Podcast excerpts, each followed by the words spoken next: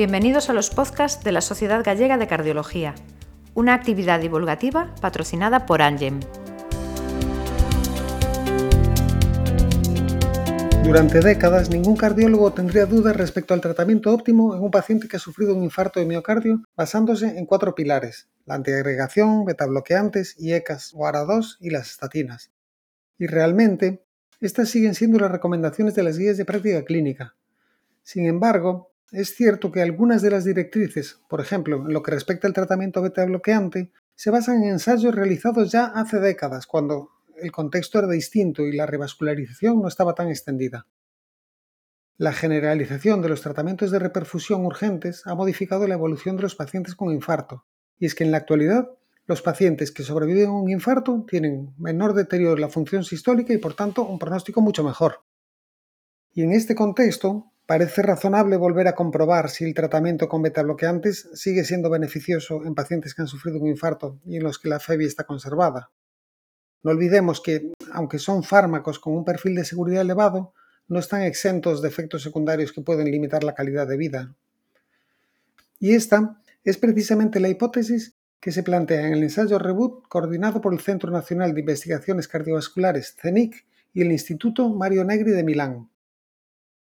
Para hablarnos del desarrollo del estudio Reboot, la SOGACAR ha querido invitar a un referente en la cardiología gallega.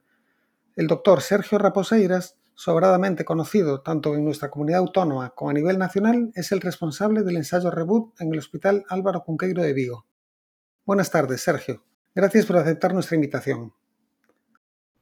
Buenas tardes, gracias a vosotros por, por la invitación. Para mí un placer. Quería hacerte una primera pregunta. Eh, ¿Nos puedes contar un poco cómo se ha gestado el estudio Reboot? Pues esto surge de, una idea brillante del doctor Borja Ibáñez, que es el director del, CENIC, y, nosotros habíamos presentado un trabajo eh, eh, cuando, estábamos en Santiago del rol que tenían los betabloqueantes en, en pacientes post-síndrome coronario agudo con FEI mayor del 40%, y ese trabajo era un registro, era retrospectivo, con lo cual con todas las dudas que podía, que podía tener y en concreto en ese estudio pues los resultados salían eh, favorables a los betabloqueantes, pero ya había dudas en otros registros, ninguno era ensayo clínico, había dudas en los registros de si eh, los betabloqueantes podían ser útiles o no. Eh, a raíz de ese trabajo pues se seleccionó para premio en el, en el Congreso Nacional de Zaragoza de Cardiología del año 2016 y ahí justo tuvimos la suerte de que el moderador de la mesa había sido el doctor Borja Ibáñez.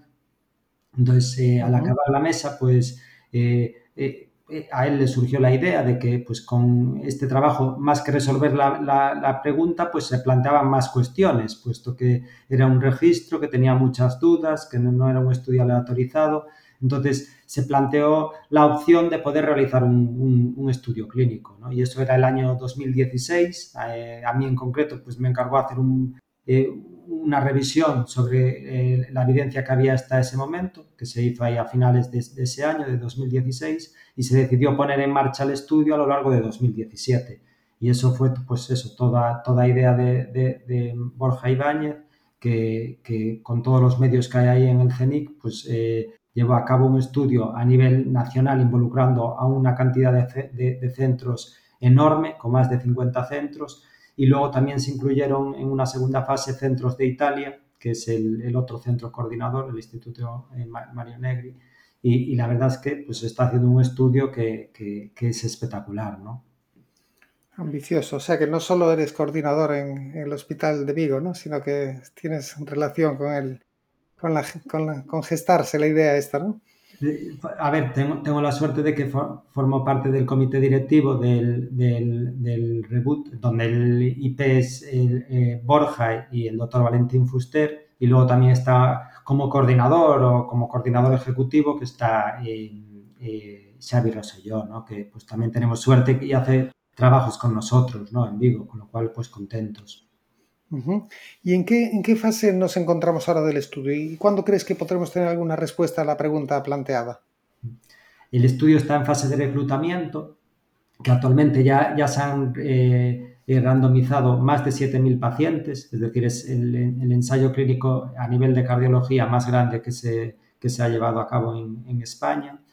Y, la, idea es acabar el reclutamiento dentro de un año, un año y algo más o menos. Yo creo que los resultados se empezarán a tener en 2025, porque luego de cada paciente que se, que se incluye en el estudio, una vez que el paciente se incluye en el estudio, se sigue como mínimo dos años, y, el seguimiento máximo de ese paciente va a ser para, tres años, ¿no? Con lo cual, pues bueno, una vez que se incluya hay que esperar otros dos añitos. Entonces yo creo que a lo largo de 2023 se acabará el reclutamiento o a lo mejor principios de 2024 y luego pues eh, habrá dos años de, seguimiento.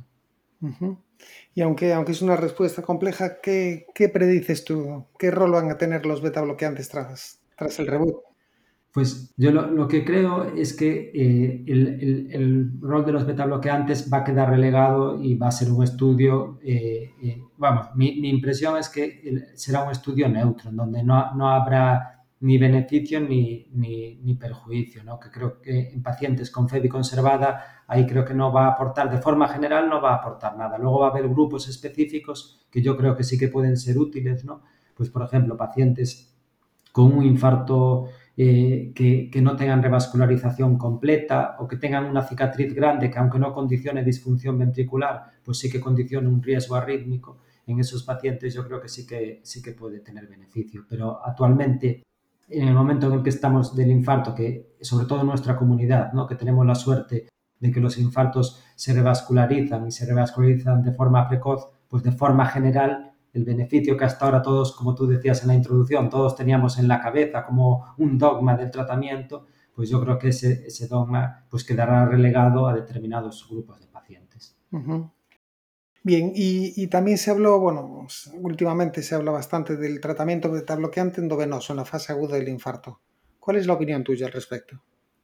Pues yo ahí no soy muy partidario, entiendo los estudios que hay, vamos, los conozco como en, concreto el estudio que, llevó a cabo el, propio doctor Borja Ibáñez con el metocar, con el uso del metoprolol intravenoso, donde pues, reducía el tamaño del infarto. Eh, pero yo creo que en, el momento actual, donde, sobre todo en nuestra comunidad, donde tenemos un infarto y tenemos un acceso a sala de hemodinámica de forma muy precoz, eh, el, riesgo que te puedes correr metiendo metoprolol intravenoso, metiendo un metabloqueante intravenoso, que en teoría se dice que es bajo, pero que existe, eh, yo creo que no compensa al, beneficio que puede suponer. Eso yo creo que sería para un infarto que tardases mucho en revascularizar, ¿no?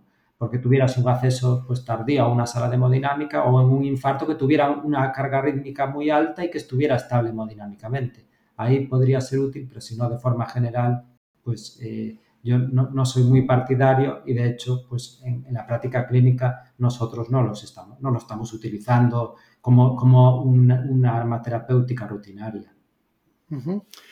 Bueno, eh, hasta que salgan los resultados del ensayo, pues son, dices que por lo menos dos años, ¿no? Dos años. Sí, eh. hasta 2025 yo creo que no va a haber resultados hasta tanto tenemos que seguir utilizando los beta bloqueantes, porque eso es lo que dicen las guías, ¿no? Por lo menos, eh, aunque no sea en todos los casos. Eh, con respecto a esto, ¿crees que todos los beta bloqueantes son iguales o tú crees que hay alguno en particular que podrías recomendar en el contexto de un infarto de miocardio? A ver, generalmente los cardiólogos, en base a la evidencia de ensayos ya pues, muy pasados, los beta bloqueantes que solemos utilizar en, el infarto pues suele ser el carvedilol, el bisoprolol, el, metoprolol y el atenolol. ¿no? Hay alguna evidencia en algún estudio también con el propanolol y, y, también hay gente que pues, eh, suele extender los resultados del nebivolol, que era insuficiencia cardíaca, pues también lo suelen extender a la cardiopatía isquémica. Cualquiera de ellos, yo creo que eh, eh, lo se pueden utilizar en el contexto de, la, cardiopatía isquémica. Lo único que hay que tener en cuenta es que los betabloqueantes después entre sí tienen ciertas peculiaridades que generalmente eh, hay centros que usan mucho bisoprolol, por ejemplo, como el hospital en, donde yo trabajo ahora en Vigo, y prácticamente pues se le da a todo el mundo bisoprolol y no se tiene en cuenta otra serie de características que sí que son interesantes, sobre todo pues el carácter si es hidrosoluble o liposoluble, por ejemplo, para saber en pacientes con insuficiencia renal cómo tú tienes que ajustar. ¿no? no es que estén contraindicados, pero por ejemplo, si tú tienes un paciente con insuficiencia renal y le vas a dar bisoprolol, pues tienes que saber que a lo mejor la dosis que le estás dando, realmente le estás dando más si el paciente tiene un filtrado disminuido, ¿no? O si tienes un paciente pues, que tiene insuficiencia hepática, pues tienes que intentar evitar eh, los, los betabloqueantes liposolubles o si los usas, saber que la dosis se la tienes que ajustar porque está recibiendo más de la que tú le estás utilizando. ¿no? Generalmente esto no se tiene en cuenta en, práctica clínica, aunque pues generalmente cuando los, residentes rotan con nosotros le, insistimos en que hay que tener en cuenta eh, esos aspectos, no, dar siempre el, mismo beta bloqueante a la misma dosis a, todo paciente, ¿no?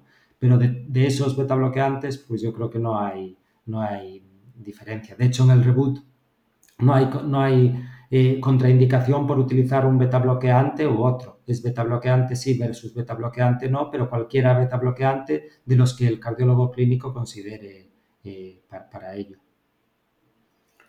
Bueno, pues nada, eh, no tengo más preguntas. Muchas gracias por, habernos aclarado esto a toda la audiencia y te dejo ahí un momento por si quieres dar una, una última pincelada o un último mensaje. Pues realmente aclarar aclaré poco porque hay más, dudas que, que, conclusiones, ¿no? Pero bueno, desde luego es importante plantear estudios de esta forma que cuestionen tratamientos que a lo mejor ahora estamos poniendo y que realmente no tienen beneficio para el paciente y que puede ser una medicación menos que se quite, ¿no? Porque como tú bien decías en la introducción, cuando hace, hace 10 o 15 años, pues todo paciente se trataba con doble antiagregación, beta bloqueante, IECA y estatina después de un infarto. Y si no era tratado de esta forma, pues parecía que estaba siendo maltratado, ¿no? Y ahora pues ya se están cuestionando algunos de estos, de estos tratamientos, ¿no? Lo que necesitamos es evidencia para saber si retirar estos tratamientos es correcto o no. Y aquí yo creo que es lo que puede aportar el reboot, pero los resultados, como digo, en unos años, ahora mismo aún no. Bueno, esperamos pacientemente los resultados. Muchas gracias, Sergio. Pues nada, muchísimas gracias a, la Sogacar eh, y, a, todos los eh, oyentes y espero que os haya gustado y que os pudiera aportar algo de conocimiento. Muchas gracias.